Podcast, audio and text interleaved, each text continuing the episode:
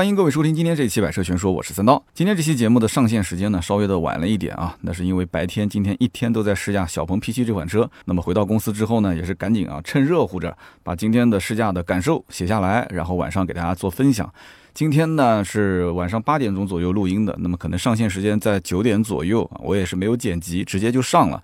那么今年的四月二十七号，小鹏 P7 上市，今天是八月十二号，也就是说这车上市了差不多四个月。我们才试到这个车型。那么有人讲说：“哎呀，三刀，你这算不算主流媒体啊？你怎么都不是第一批试试驾的？”其实这个车呢，我之前也看到网上有不少关于试驾体验的一些内容啊。说实话，对于电动车来讲，因为我自己本身就是车主，那么 SUV 车型，呃，应该讲都差不多啊。电动车一个呢是动力体验是比较好的，第二一个呢，它的这个续航里程。每一家其实都有自己的一些说法啊，主要就是看它的成本，成本高的呢，可能用个七十度电、八十度电，那么可能就要上到个二十万往上了。那么成本低的，你比方说像五菱宏光 mini，对吧？这个 EV。纯电版本那才多少钱？两万多块钱，三万块钱，那就是十几度电。所以今天呢，我就跟大家好好说一说。那么也不算晚吧，因为毕竟小鹏 P7 这个车正式交付，也就是从七月份开始啊，路上见的也不多。那么试了一整天的时间，到底是什么一个感受？那么首先呢，给大家大概讲一下这个车子呢，它的定价是补贴之后二十二万九千九到三十四万九千九。那我相信听到这个价格，很多人说啊，告辞了，对不起，告辞了啊，呃，这价格有点高。其实这个价格高不高呢，是两说。哎，这车子本身呢，你要去看，你要了解之后。你深深的去体会到这个车型到底有哪些点是吸引你的，你才能最后判断啊是不是值得买。你不要说啊，听到三十万买个电动车啊有点贵了，那就说明你本身对电动车这件事情你可能就是拒绝的。那么可能也有人会讲，那有这个钱我不如去买特斯拉的 Model 3了。哎，其实这个呢的确是很多人的想法，但是你要想啊，如果提到小鹏的 P7，你立马想到特斯拉的 Model 3，那说明什么？说明这两个车就是对标车型，对吧？你说中国品牌有一款车型，哎拉出来之后，第一个想。到的是这个一个美国的品牌啊，Model 3，两个之间如果真的能扛一扛的话，至少可以牵住啊，牵制住 Model 3的这个定价，或者说是特斯拉对中国消费者的一种啊相对来讲友善的这种态度。要不然的话，你没有人跟他竞争，那他不就起飞了吗？不过目前啊，我们看这个特斯拉已经是起飞了啊，特斯拉的 Model 3国产化之后，可以说是一路开挂啊，今年的七月份单月销量一万一千六百二十三台。我可以讲啊，就这个销量，燃油车很多车企都很羡慕，因为一台电动车能一个月卖到一万多台，这很夸张啊。国内的新造车势力，未来算是还不错啊，交付了三千五百八十三台。那么接下来就是小鹏，小鹏累计交付了两千五百三十二台。其实这个呢，你知道的，小鹏除了目前我们看到的 P7 以外，那么之前就是小鹏 G3，就这两款车。所以说它能交付两千多台车也算可以了，因为你看看其他的一些新造车势力的交付量的话。那么很多都是三位数啊，有的甚至都拿不出手，也就不公布了。但是呢，我们也会发现一件事情，很遗憾啊，因为未来的销量加上小鹏的销量一起，也就是六千来台，也就相当于是特斯拉一半的量。所以呢，这个小鹏也好，未来也好，讲起来两家是对手，但是实际上他们俩应该是联手要去干特斯拉，至少是牵制他一下啊。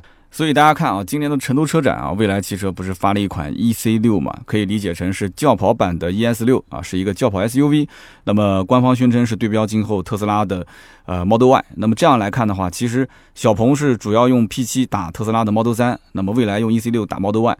那么是不是可以理解小鹏跟蔚来汽车应该可以联手啊，一起去干特斯拉呢？那么目前的情况来讲，那么都叫友商，互相之间呢有竞争有对比，但是呢最关键的是先要让特斯拉。不能起飞啊！特斯拉如果在中国起飞的话，对于中国的新造车势力，应该说压力是非常的大。那么还有一些中国的传统的这些车厂，它也在造新能源，对吧？压力也很大。比方说像比亚迪，对吧？比亚迪、吉利、上汽全都在干这个事情，所以今后应该说是。竞争会异常的惨烈啊，是一个混战。但是到底现在是一致对外啊，还是说我们先把这个对内的事情解决完，我们再对外，这个不好说。但是呢，目前来讲，首先是先要活下去。对于现在的新造车势力来讲，想要活下去啊，其实主要是干两件事。第一个呢，就是融资不能断。之前的蔚来汽车上市了，那么前不久呢，理想汽车也上市了，然后紧随其后，我们就看到了小鹏汽车啊，就开始提交 IPO，也就是说离上市一步之遥。上市之后呢，应该讲对于它的资金压力相对来讲就会小一点啊，但其实还是很大。哈哈。那么第二件事情是什么呢？就是要卖车。那么我也是跟很多的一些车企的领导聊过这个事情啊，十万台是一个门槛。也就是说，新造车势力在十万台之前基本上都是亏钱的，十万台之后也不能保证说一定能赚钱，但是十万台之后它的盈利的可能性会非常大，而且呢要看它的整个的产品体系以及它的这个市场的呃整体的反馈程度啊。如果说老百姓对于这个车整体这个品牌整体都看好的，那么将来肯定首先活下去，然后呢才是活得好，对吧？产品也需要多元化，所以说消费者今后到底会用人民币投票给谁，还真不好说。而且目前来讲，其实对于新造车势力啊，很多人还是抱着疑惑、批判的眼光去看的。你想想看，你去买一台燃油车，你会考虑到说，哎，这公司将来会不会不复存在啊？你去买个丰田、买个大众，对不对？你不可能会想这个问题。但是你现在别说是买蔚来或者是买小鹏了，你即使是考虑买特斯拉。可能有的人都要考虑，这公司会不会将来有一天就不在了，是吧？我相信应该有人会有这样的疑问。那么好，我们聊一聊今天的试驾感受啊。今天其实，在试驾的时候呢，我询问了一下他们这个小鹏的一个超长续航版。那么官方宣传是七百零六公里续航的这个版本，我问他有没有试驾车，那么答复是没有。后来呢，我也了解了一下，就这个七百零六公里的超长续航版本，它的交付时间应该是在九十月份啊，所以说目前还没有产出。那么今天我试驾的呢，就是它的顶配车型啊，四驱高性能版最贵的那个版本，三十四万九千九啊。那么高性能版本的续航里程也是小鹏 P7 里面啊，应该说是最短的。但是即使是最短的，它的续航也是可以达到 NEDC 五百五十二公里啊。所以对于像我这种开着四百公里续航的电动车主来讲，我还是挺羡慕的啊。那么今天呢，我在出发之前看了一下这台车的表显续航里程啊，是五百四十公里。那这其实也可以理解，因为这个车子应该是前一天晚上把电充好了。那么第二天呢，工作人员肯定也是先要把它开出来，然后排一个队列，然后把空调打好。所以呢，有损耗一些这个续航里程也是正常的啊。五百四十啊，离它的这个官方宣传的 NEDC 五百五十二也差不多。那么我的出发地点是南京的江宁景峰商场啊。如果是有南京当地的人应该知道啊，从这个地方如果是要往丽水开的话，非常的方便。啊，很快就可以上快速路，然后走这个高速公路了。那么目的地呢，就是去丽水的卧龙湖的小镇，卧龙湖小镇。所以整个的单程应该是在五十公里左右。那么这一段路大概也就是五公里左右的市区道路。那么剩下来全是高速，应该说还是非常好开的。但是有一点，电动车在跑高速的过程中，它的电耗是非常大的。所以这车子如果是在市区开，它的这个电耗反而是小。它跟燃油车是相反的，所以我们很快上了高速之后，一路都是压着一百二十公里每小时啊这个速度去跑，所以它一直是一个比较高的电耗状态。那么跑到目的地呢，我看了一下它的续航里程啊，表显是四百七十公里。那么也就是说啊，这台车子它的表显里程数是掉了大概七十公里，而我们实际的行驶里程数大概在五十公里啊，所以这样的一个电耗的表现，我个人觉得啊，应该说比我那台威马要稍微强一些。那么在高速行驶过程当中呢，我也是想体验一下，就是这个小鹏 P7 它的自动驾驶辅助功能。结果很遗憾啊，我就发现这个功能菜单里面都是灰色的。后来呢，我也了解了一下，就是这个呢，它功能没有开启啊。我也问了为什么没有开启，他说这是因为受到这个国外的疫情的影响啊，国内的疫情影响，然后导致它的。叫驾驶辅助系统的部分功能没有被激活，那么后期呢，大概在十月份左右，通过这个空中的 OTA 升级，它就可以继续实现这样的功能的使用。那么目前小鹏也是发了一些这个短信啊，给到车主，我看到网上也有车主把这个短信截图截出来，然后呢，这个有很多新闻也是传播嘛，说这个小鹏啊，这个前期交付的车辆是不带这个功能的。我看到网上有很多网友也在争执这个事情啊，有人讲说这种功能有就是有，没有就是没有啊。你说你的车子都整车交付了啊，没有这个功能，后期要靠升级，那为什么别人的车子现在交付的它就有这个功能呢？这个里面呢，我觉得是两点啊。第一点就是小鹏 P7 这个车子当时上市时间肯定是提前了，它原本计划的时间绝对不是今年的四月份。那么为什么要卡在这个时间点去上市呢？啊，为什么要提前？其实很简单，就是因为特斯拉国产这个车型 Model 3上市啊，就导致小鹏 P7 它就不能拖后太久，它需要跟着这一波热度一起啊，让它产生一个竞争的环境。那么这个车型有这样的一个软件的啊没有被激活的状态，它肯定也是会知道消费者也好，或者说是一些潜客，甚至是网友，他会是有争论。但是你要知道，未来当年在 ES 八上市的时候也出现过这样的情况，也是这个辅助驾驶的功能没有被激活啊，先交付完了之后，后期再进行激活。那么小鹏对于前期啊盲定的，或者是六月三十号之前的早期订车的这一批客户呢，它是把它的动力电池的。质保时间从原来的八年十五万公里啊，直接就提升到了终身质保，也就是赠送了一套服务给你啊。所以说没有体验到自动驾驶功能，其实也就是目前这一个阶段啊，再等一等，熬一熬，基本上九十月份它也就会被激活了。那么作为像我这种电动车的车主，我也是知道的，我的车上以前是没有喜马拉雅电台的。对吧？那么他当时卖车给我的时候，也是跟我讲说，将来会有喜马拉雅的电台。我当时在讲说，那你你别忽悠是吧？你将来万一要是没有呢？而且将来是多久？是半年、三个月，还是一年、两年？那说不定将来我的车子卖掉了，你还没更新呢。但是也就不到半年的时间，对吧？通过空中 OTA 升级，我的车辆就有这个功能了啊。所以说，这就是燃油车和新能源车有一些区别的地方，就是新能源车它的迭代升级系统的迭代升级，应该说还是比较快的啊。那么小鹏 P7 这个车子呢，实际上啊，我对它更关心的，并不是说这台车的所谓的什么自动驾驶功能，或者说是它的高性能的版本，我更关心其实是它的长续航版本的实际表现。这也是我为什么去试驾的时候，一上来我就提到那个七百零六公里续航的车，对吧？我想看一看这个车实际在开的过程中，我的这种所谓的续航的焦虑。是不是能够通过七百多的这个数字啊，标显里程七百零六，对吧？我通过这个数字，然后跑了一段一百多公里之后，哇塞，然后标显里程还有个剩余五百多公里，它的剩余数都比我的车子的满载数还要大。我可能我想体验这种，我不知道大家是不是也是这种心态。那么对于四驱高性能版本，为什么我兴趣不大呢？其实，在我的理解当中，小鹏它走的路线应该说是那种亲民的家用电动车的这个路线。因此，我个人分析啊，因为它车子造型也是比较夸张，它应该是年轻的客户居多，它需要培养的是，就更多的是那种年轻人首次购车，让他来选择小鹏这个牌子，对不对？但是年轻人首次购车，他还得要先跨过我为什么要不买燃油车这个门槛。对不对？那为什么不买燃油车？你要去教育他，所以首次购车用户的教育成本是比较高的，而且也很重要啊。但是我在之前的节目当中也提到过，小鹏汽车它的创始人何小鹏，他本身就是一个特斯拉的死忠粉丝，他当年要转型说去造车这件事情，也是受了特斯拉的很大的影响。所以呢，小鹏 P7 这个车子它是一定要出高性能版的，这是常理之中的事情。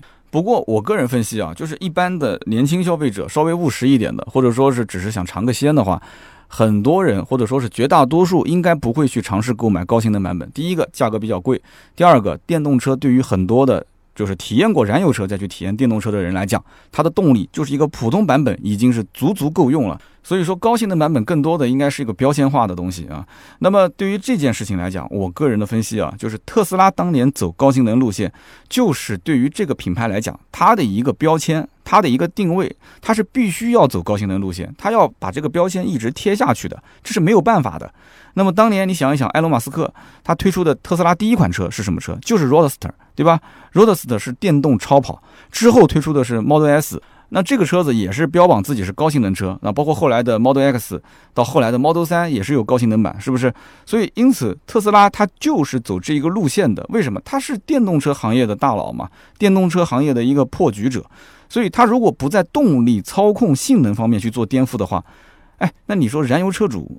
他会不会对电动车感兴趣呢？他根本就不感兴趣，是不是？因此呢，他相对来讲比较激进的走这么一个路线，带着这样的一个标签，那么顺理成章的，他就把这个标签贴到了自家后来的 Model X 和 Model 3的车身上。但是换句话讲，你看市场的表现，消费者其实并不一定对这个高性能版买单。只不过它是一个吹嘘的资本，讲故事的资本而已，对不对？实际的销售层面上来讲，买的还是普通版。你看路上跑的 Model 3有几辆是高性能版本？是不是？早年买高性能版的可能还是进口版的，国产之后大家都知道，这车子就是三十万以下的车，三十万左右的车，所以大家的预算就是这么多，它也不会是奔着高性能走。那么市场上目前来讲的话，应该说大家关心的更多还是它的续航里程和整车的性价比。所以这也是一个越来越务实的过程啊！早年玩电动车的人可能更讲究的啊，百公里加速多少啊？我可能要买直接上顶配、上高性能、上四驱。但是现在是越来越务实，人群也多了啊，那么大家的这个想法也在变。所以我个人的看法就是，小鹏 P7 它是没有必要在四驱高性能版本上做太多的文章。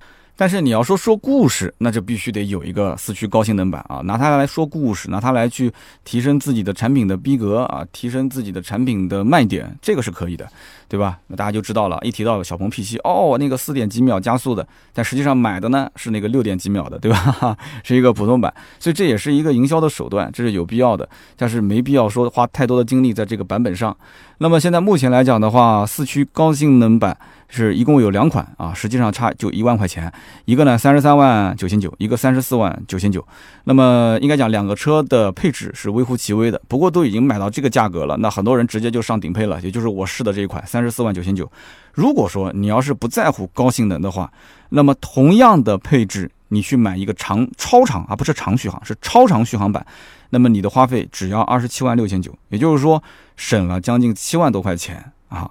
省了将近七万多块钱，对于客户来讲的话，除了车上的丹拿音响、十九寸的大轮毂以外，那么最大的区别就是在于啊，这个超长续航版是一个后驱的啊，单电机后驱，而这个四驱高性能那就不用说了，它是双电机四驱的，所以它性能提升也比较的明显。这个单电机后驱跟双电机的四驱版本差别大概在两秒多啊，一个是四秒三，一个是六秒七，所以说到底你是要长还是要快？这一点我相信啊，很多男同胞们都是有切身的感受的。有的人可能是要长，有的人可能是要快。所以我相信每个消费者啊，除了一个是要考虑自己的实际的使用场景之外，更多的可能还是要掂量一下，就是自己荷包里面的银两到底有多少，对吧？你要是想要更长的续航，你可能相对来讲的话务实一些。对吧？省的大概七万块钱左右。那么你要是想更快的这种性能表现，那对不起，你只能是买四驱高性能版。那你的预算肯定要破三十。所以我个人觉得啊，这个超长续航的版本还是比较值得购买的。那我个人要如果去选小鹏 P7，我应该是不会买这个四驱高性能版，毕竟电动车的实用性更多的是体现在它的续航里程上的，对吧？那么因此，小鹏 P7 你会发现它的超长续航的版本和它的四驱高性能版本其实电池容量是一样的，都是八十点九度电啊。那么长续航版本是七十多度电啊，跟这个比起来稍微差一点点。那么应该说小鹏 P7 差不多，它百分之四十左右的成本应该都在这个电池包上了。所以很多人都知道电池的成本是非常高的，对。吧？那么也正因为有了这么大的一个电池包加持，所以它的续航里程才能做到什么呢？超长续航版本是六百五十六公里到七百零六公里啊，是这样的一个续航里程，应该讲非常可观。那么看看我现在目前开的这个威马 EX 五，电池包是多少呢？我的电池包是五十二点五六度电，所以它的续航里程也就是四百啊。NEDC 的续航里程是四百，那么相当于是小鹏 P7 人家这个七成的水平。有人讲说这差的也不是很多，是吧？哎，这个我跟你讲，这是一个切身的感受上的不同，就是说我会感慨说，一年不到，你看现在的电动车，当年我是想买都买不到这么多的续航里程的车，那么现在有这个六百多公里的、七百公里的续航里程，你可以选，对吧？所以它的发展速度非常快。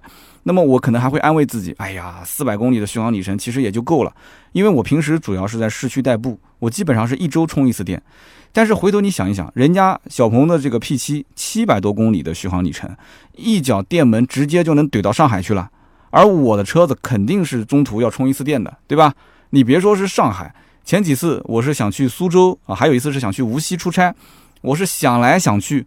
还是放弃了我的这个开威马的想法啊！我还是觉得说算了，还是开我那个燃油车去吧。为什么呢？因为我考虑到这个中途肯定是要充一次电，或者说我到了那边啊，如果我不充电，我返程的途中还是要充。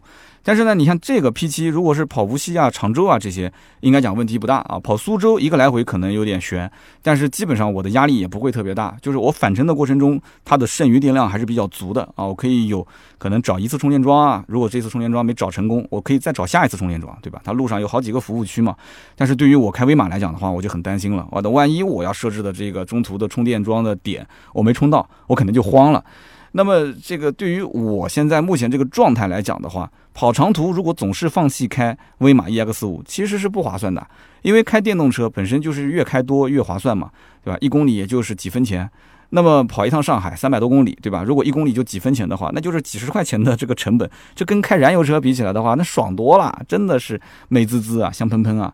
所以如果咱们是一台七百多公里续航的车辆的话，啊，电动车，我可以讲，我肯定毫不犹豫的，什么无锡啊、苏州啊，包括上次去安徽的这个芜湖小蚂蚁的工厂，肯定是闭着眼睛就开过去了，想都不用想的，对吧？前一天晚上把电充满，我就不用对于这个中途的充电会有烦恼。那么甚至于可能有一些一两百公里或者两百多公里的这样一个行程，我可以有信心，就是跑一个来回不充电啊，这个我觉得是最关键的。也就是说，电动车只要你中途不充电，你这一趟来回的成本又很低，那为什么我不选择用电动车出行呢？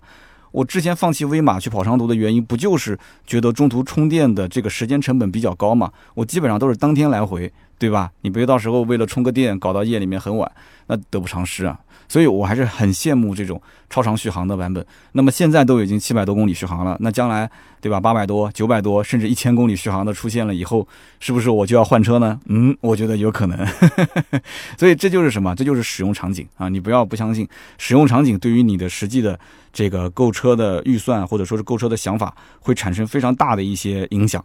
这台车子毕竟跟我的威马差了将近十来万块钱啊，但是如果它的这个场景能够满足我绝大部分的。三百公里左右的来回我都不用担心，对吧？一次来回我都不用充一次电，那可能真的会导致将来电动车车主再进行置换，再买更高续航的版本的这些新款车型，很有可能。因为我看到身边已经有人想换车了，哈。所以说这就是长续航对于场景使用的延伸有非常大的一个帮助。那么我这一次试驾小鹏 P7 的四驱高性能版啊，因为都是在开放道路上面进行试驾，所以我不太可能。像上次我我去上海的保时捷中心去试驾 Taycan，哇，就是不停的弹射起步。我我在开放道路上肯定不能这么操作啊，太危险了。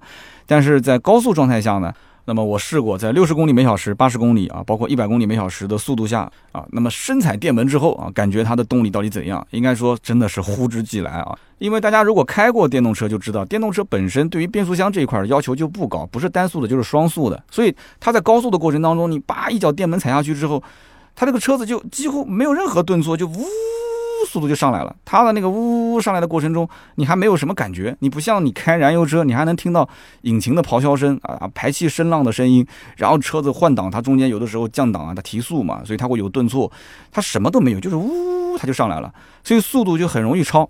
那么在这个过程当中，这个车本身我们开的是四驱高性能版，对吧？最大扭矩六百五十五牛米，你想想看。所以你一脚电门下去之后，那是什么样的一种感受？所以我其实觉得啊，不管买不买车，到目前为止，如果有人还没开过电动车，一定要去开一开。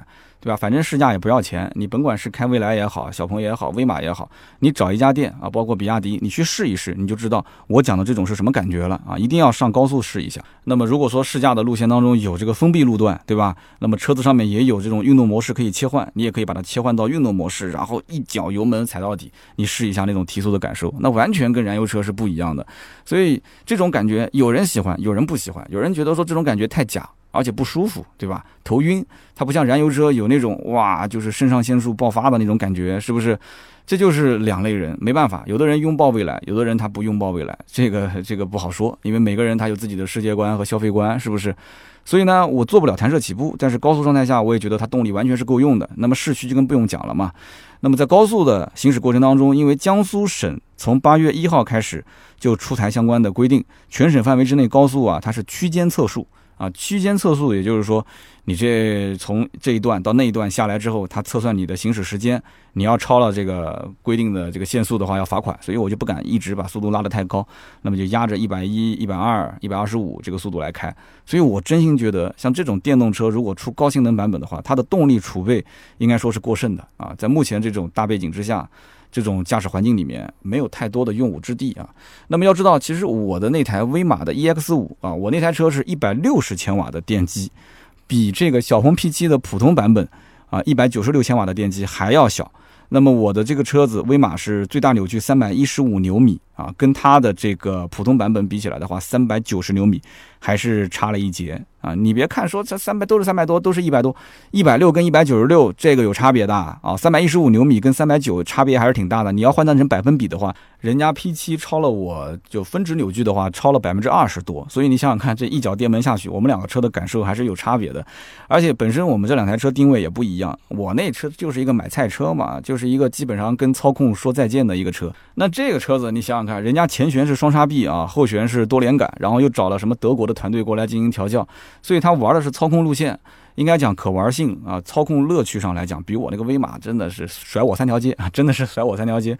但是呢，我有一点不服的是什么呢？就是我那威马在路上，平时等红灯，对吧？有的时候，哎，我想崩一下，一脚电门，那旁边这些燃油车基本上都是渐渐的在我的后视镜里面是越变越小。那够了，肯定是够用了嘛啊！你可以当做是自我安慰啊，但真的是动力还是非常不错的啊。我说的是我那台威马啊。那么小鹏 P7 这个高性能版呢，是前轴一百二十千瓦的电机，后轴一百九十六千瓦电机啊，就形成了一个四驱版。那么它的这个电机的总功率呢是三百一十六千瓦，最大扭矩是六百五十五牛米啊。应该说这个数据还是非常哇塞了。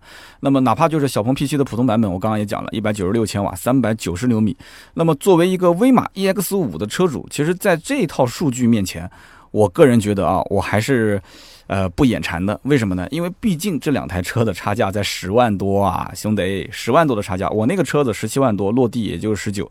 这台车子基本上，呃，我妈后面要说，她看得上眼的配置至少也在二十七万左右啊。那么再往上走的话，那就是三十多万了。所以差价十万，那么这一套数据放在面前，那么对于那些你想要说性能更好，对吧？开起来更爽的，那么也能接受轿跑造型的人来讲，你是可以的。那对于像我这种金牛刀来讲，换到今天，让我重新选一次新能源车，我可能会对小鹏 P7 试完之后挺有兴趣，但是看来看去，对吧？主要是看看它的售价，然后看看我口袋里面的银子，我应该还是会望而却步啊。我可能还是能接受在二十万以内，对吧？十五万到二十万的区间，我选择买一台电动车。那么接下来我就说说这个车的空间啊，这也是对于家庭日常用车非常关键的一个点。小鹏 P7 的这个乘坐空间呢，应该说还是可以接受的。但是呢，比较遗憾的是，今天因为基本上都是我在开，所以呢，我没有坐到后排。后排呢是坐着两位大长腿的小姐姐，来回的一路下来之后，我就问她，我说，哎，坐的舒服不舒服啊？他们说，哎，还可以啊，不错。那么我看到网上有一些网友反映什么呢？就是说这台车的后排座椅相对来讲比较短，所以呢，对于这个腿部啊，就大腿的支撑性可能略有不足。但是今天一天下来之后，两个大长腿说还行啊，所以我没有去试过。大家如果有进去可以试一试。但是这台车从目测来讲的话，它的前后部的空间，我觉得日常家用应该是够了啊。但是呢，这台车的后备箱空间啊，感觉上是有点小啊。为什么呢？我觉得有两点啊。第一个呢，就是它的开口开的比较的小，这可能是跟它的这种溜背造型有一定的关系啊。因为它不是大掀背，它是个轿跑溜背造型，但是呢，是一个正常的三厢车的后备箱开启方式。那么第二一点呢，可能就是它的电池包的这个构造啊，就导致它的后备箱相对来讲会略微的高一点，所以它占用了它的一个容积。那么因此呢，有些人可能看了后备箱之后说，哎，怎么这么小？那么销售可能会跟你讲，没关系啊，我们还有一个前备箱。但是实际上呢，从我一个电动车主的使用率上来讲，前备箱啊，真的使用率还是比较小的啊，因为毕竟没有什么习惯说，哎，打开前备箱去放置东西，对不对？这个你要如果说你能培养出自己这样的一个习惯，那就另当别论了。那么下面呢，跟大家说一说全车也是最值得聊的一个地方，就是取消了几乎所有的实体按键。功能键几乎全部集中在中控大屏里面。那么了解特斯拉的人应该都知道啊，这个 Model 3的车子车门一拉开，最显眼就是中控的那一块十五寸的大屏，对吧？其他什么按键也没有。多功能方向盘上面有两个小按键、小旋钮，对吧？小鹏 P7 这个车呢也是一样的，拉开车门一看，嚯啊，两个屏幕啊，一个呢十点二五英寸的，在这个方向盘的正前方，还有一个呢是中控十四点九六英寸的。屏幕的这个清晰程度和它的反应速度来讲，应该都没什么问题啊。我们之前跟大家也讲过，现在市面上有很多车用的都是最新款的八二零 A 的啊，骁龙八二零 A 的芯片啊。除了这个车，包括像奥迪 A 四 L，包括我们之前聊过的呃领克零五，用的都是这个最新版的芯片，所以它的这个处理速度是比较快的啊。固态硬盘啊，这个最新的芯片。但是这个上车之后遇到个小的事情，就是 教练让我们说啊，把两边的后视镜调节一下。我们发现车上竟然找不到后视镜调节的按钮，啊，在什么地方调？它是这么操作的：它要在中控的大屏里面进入到后视镜调节的菜单，然后呢，你的多功能方向盘的左边和右边的两个旋钮就分别控制左边的后视镜调节和右边的后视镜调节。所以它的后视镜的调节是在多功能的方向盘上。我的天！所以你看它的实体键的取消已经到了什么程度啊？马上后面我们再讲，还有很多，包括我刚刚前面讲到后备箱的时候，也是在后备箱的尾部也没找到按键，在车子里面也没找到按键啊。最后发现是在它的中控屏里面啊，包括你可以用语音去控制。那么讲到这些的话，我就要说几个我闹笑话的地方了。那么首先就是小计里程，在刚刚准备出发的时候呢，我是想把这个小计里程去清零。啊，传统的燃油车大家都知道，清零小计里程的话，一般就是这个仪表上面有一个小按键，对吧？长按那就清零了。那么我那个威马呢，当时一开始我也没找到，后来问了一下这个我们的销售，他说威马呢是在左边的这个拨杆上你长按侧面的那个按键，它就清零了啊，一学就会。那么小鹏 P7 在什么地方呢？啊，我找了这两个地方都没有，所以只能是在它的中控的这个车机系统里面去找。哎，果不其然找到了，在中控的这套系统里面。所以你要看小计里程，你还要进入到它的中控台的这个系统里面去看，然后再帮它去清零。但是其实特斯拉的 Model 三也是这么设计的啊，Model 三的小计里程你也要在这里面去看。那么车队出发前呢，我是在路边停靠。对吧？也出现一个很有意思的事情，说出来大家都要笑话我。我们的这个领队啊，通过对讲机让我们靠边把车停好之后，打开双跳。打开双跳这件事情是不是很简单啊？那应该讲就去找啊双跳的按键嘛。中控屏也找了，中控屏里面没有双跳的键啊。车内灯光、车外灯光没有，车上没有实体键。我请问双跳键去什么地方了？找了半天啊，然后我发现。这个教练员领队讲完说：“哎，打开双跳键，我前面的车、后面的车都没开双跳，为什么？因为大家都没找到。一分钟过去了，两分钟过去了，大家也不好意思说拿个对讲机，我问这个领队说：领队，双跳这个按键在什么地方？那太丢人了，是吧？后来最后怎么办呢？百度查啊，结果一查，在我们的头顶上，因为它的这个是双天窗，但是它的双天窗呢其实是天幕啊，它这个是不能打开的，所以它天窗是没有按键的。那么它的天窗按键那个位置呢？”就是一个双跳的按键，再加上一个强制下电啊，遇到紧急情况你可以强制下电的按键，这两个按键加上两个阅读灯，所以当时我就在想，这个双跳键为什么要放在头顶上呢？啊哈，但是你你也不能说不行，对吧？这个其实也就是个按键的放的位置而已。后来我在想啊，我之前去试驾特斯拉 Model 3的时候，也没有去注意它的双跳键具体的位置，而那台车的天窗也是不能打开的啊，它也是一个封闭式的全景天幕，它会不会也是把双跳键放在头顶上呢？结果一查，果不其然啊，Model 3的双跳按键也是在头顶上，所以大家都懂的啊。所以说，为什么今天的标题叫做在小鹏 P7 面前我就成了一个懵懂少年呢？因为就遇到了很多尴尬的事情，你知道吗？就像个新手一样的新瓜蛋子一样的，在这个车子面前，我还一开始别人夸我呢，说哎，三刀你家里开的也是电动车、新能源车、新造车势力，这个车子你应该熟悉。我还说哎，基本上没什么问题。所以一车子人都等着我带大家去探索新世界，结果搞了半天，我是一个懵懂少年，很尴尬。我刚刚前面也说了，后备箱找不到按键嘛，我的背包一开始放在后排的。然后两个大长腿美女上车之后，对吧？我是怕碍到他们的事儿，所以我说那我就把我的书包拿到后备箱里面去放。结果在后备箱找不到按键，然后在车子里面也找不到按键，对吧？那么后来问工作人员，工作人员讲说啊，可以通过这个中控屏这里面的菜单啊，点击触控开启，也可以呼叫说你好小 P，然后打开后备箱，哎，它自动就打开了。哇，这一系列的骚操作真的是让我大开眼界啊！所以我本来以为说，哎，我自己开上威马已经算是半只脚啊，是踏入了未来的世界啊，没想到其实我还是在门口徘徊啊！今天在这个小鹏 P7 面前，我真的就是懵懂少年啊，这也不会，那也不会啊。不过好在就是咱们这一车啊，包括前车后车，很多人都不会。那么，因为我是这个电动车主，所以我比较关心还有一个什么呢？就是这台车的充电口的位置和它的开启方式。那么我就发现，小鹏 P7 的快充口是在右后方，慢充口是在左后方。那么我觉得这个设计呢是比较合理的啊，因为无论是在家里面充电，还是在外面去充电啊，公用充电桩充电，它都可以正常的把车辆倒到车位里面，然后插上充电桩的这个充电枪。那么我的威马就不是这样的，我的慢充口是在左后方。但是我的快充口是在我的前面中网的位置，所以如果我到外面去快充的话，我必须是一头扎进去，然后屁股朝外啊，这个感觉其实不是特别的好，其实停车也不是很方便啊。那么小鹏 P7 的充电盖板，我也是闹了一个笑话啊，它的充电盖板，我的第一反应，要不你就是用手按一下啊，机械式的弹开，要不呢，它就是电动式的，电动式的可能是触摸一下、碰一下，对吧？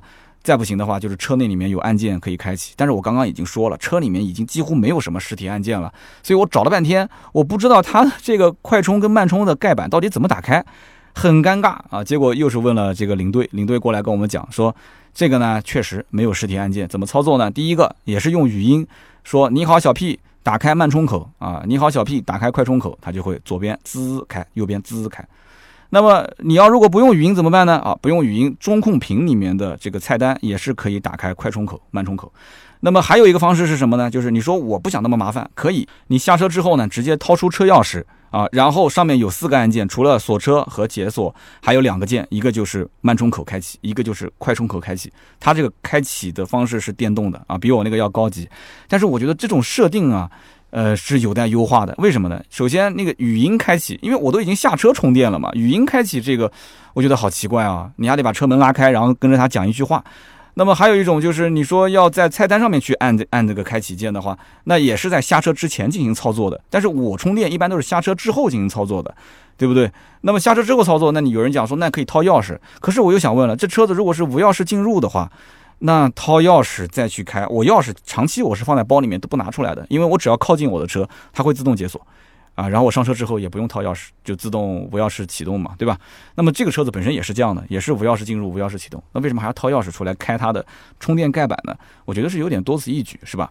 那么从我今天试驾的这个感受来讲，小鹏 P7 这个车呢，其实作为日常代步来讲，长续航、超长续航，这是它的卖点，对吧？那再加上又有一个四驱的高性能版，这也是个卖点，在整个的电动车的产品体系当中，应该算还是个不错的产品，对吧？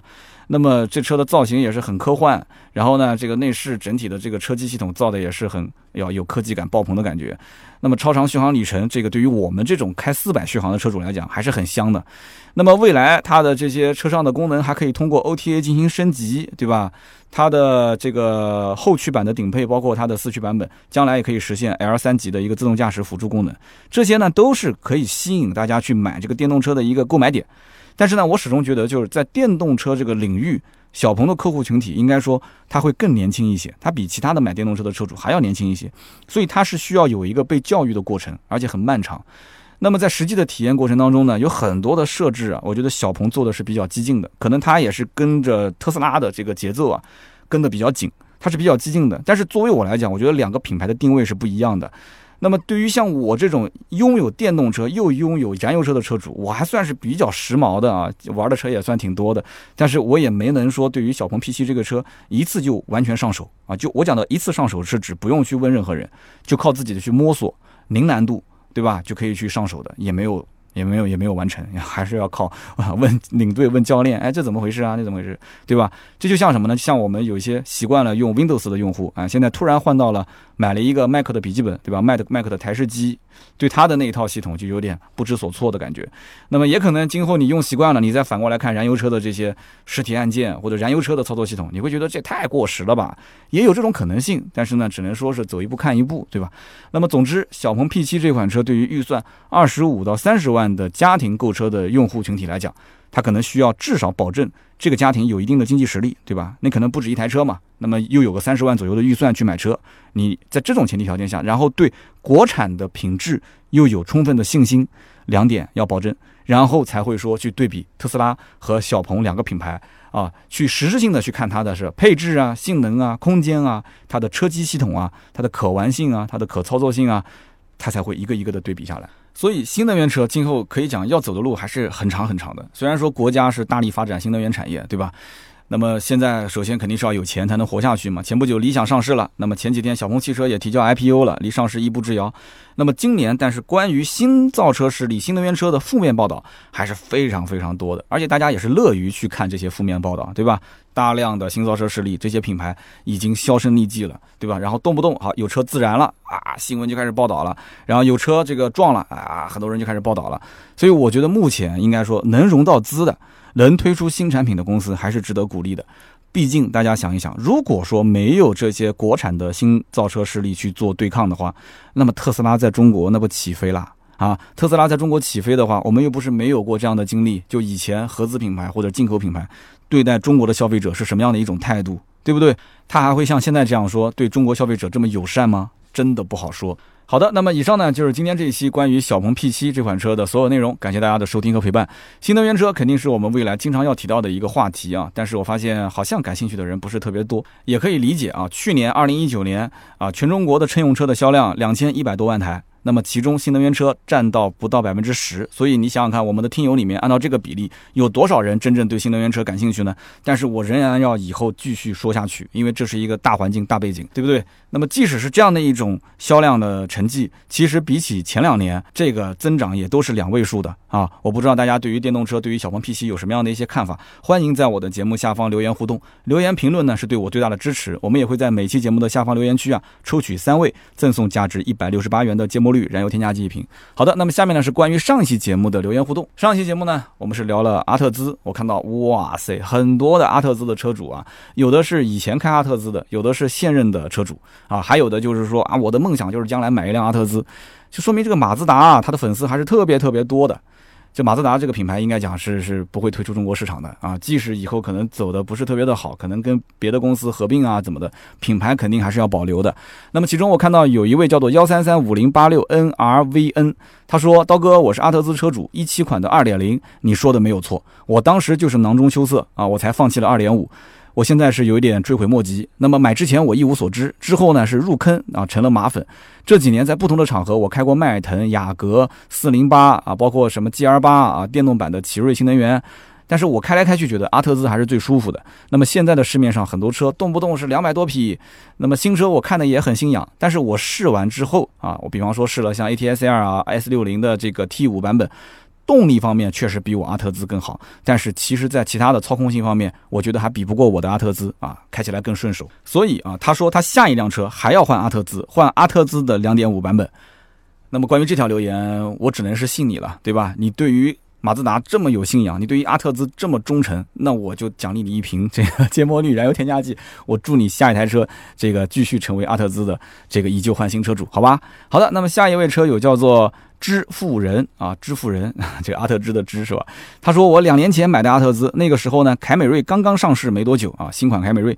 那么雅阁呢还没有上新款，总觉得日产的 CVT 不靠谱。那么我最终呢就选择了阿特兹。一方面是因为我的预算问题，另外一方面呢是听说这个车啊变速箱不错，对吧？我开过两台别克的车，变速箱顿挫非常明显，我是真的怕了。我的阿特兹呢开到今天为止已经有五万多公里了，总体来讲还是满意的。偶尔呢，也可以激烈驾驶一下，油门踩到底，转速拉到六千转那种啊，感觉我之前开过很多车啊，都没有体会过。所以说这个动力啊，可能比不上涡轮增压发动机，但是那种自吸加 AT 变速箱呢，就是酣畅淋漓的加速感觉，是别的车子给不了的啊。他说现在呢，这个生活压力也比较大啊，车子呢其实也是释放压力的工具。如果时间倒回到两年前，让我重新选择二十万的日系车，我应该还是买阿特兹。它不仅仅是一台车，也是一种啊我的情怀啊。所以我觉得是这样子的啊，有些人就是有这些啊，一个是日系车的情怀啊，有些呢是对于这种阿特兹或者是马自达的这种品牌的情怀。那么致富人对于这种情怀党啊，我也是要赠送一瓶芥末绿燃油添加剂。那么下面一位听友的名字叫做小祖宗，他说：“三刀哥你好，我男朋友呢听你的节目已经五年了。”啊，我呢是曹德旺那一期开始对你节目感兴趣的，我还经常主动提起说要听你的节目，也专门为你的节目呢下载了喜马拉雅。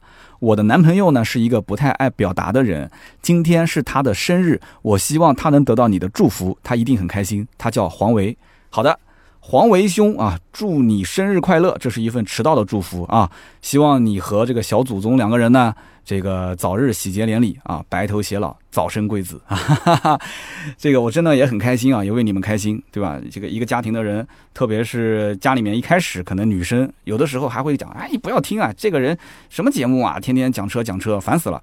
哎，但是慢慢的，我有的时候线下也会遇到，就是老公跟老婆两个人一起来参加线下活动，说啊，一开始我听，然后后来我的这个女朋友，我的老婆也在听，我也很开心啊，我真的是很开心。其实女生普遍不太喜欢车。那么我一开始呢想多做点人物传记，也是希望能够吸引一些可能家里面其他的人作为我的听友。但是后来想了想啊，大家更多的人还是想听车，女生呢听车比较枯燥啊。但是你要如果觉得说，哎，这个男生对吧，平时说一些这个家家常的事情对吧，就是除了车以外的一些自己的想法、人生观、世界观还是比较合的啊，也欢迎大家多多推荐推荐我的节目啊，转发是对我最大的支持。好的，那么以上呢就是今天节目所有的内容，感谢大家的收听和陪伴。那么如果想要加入我们的微信社群，可以添加四六四幺五二五四这个微信，它可以把你拉到群里面来。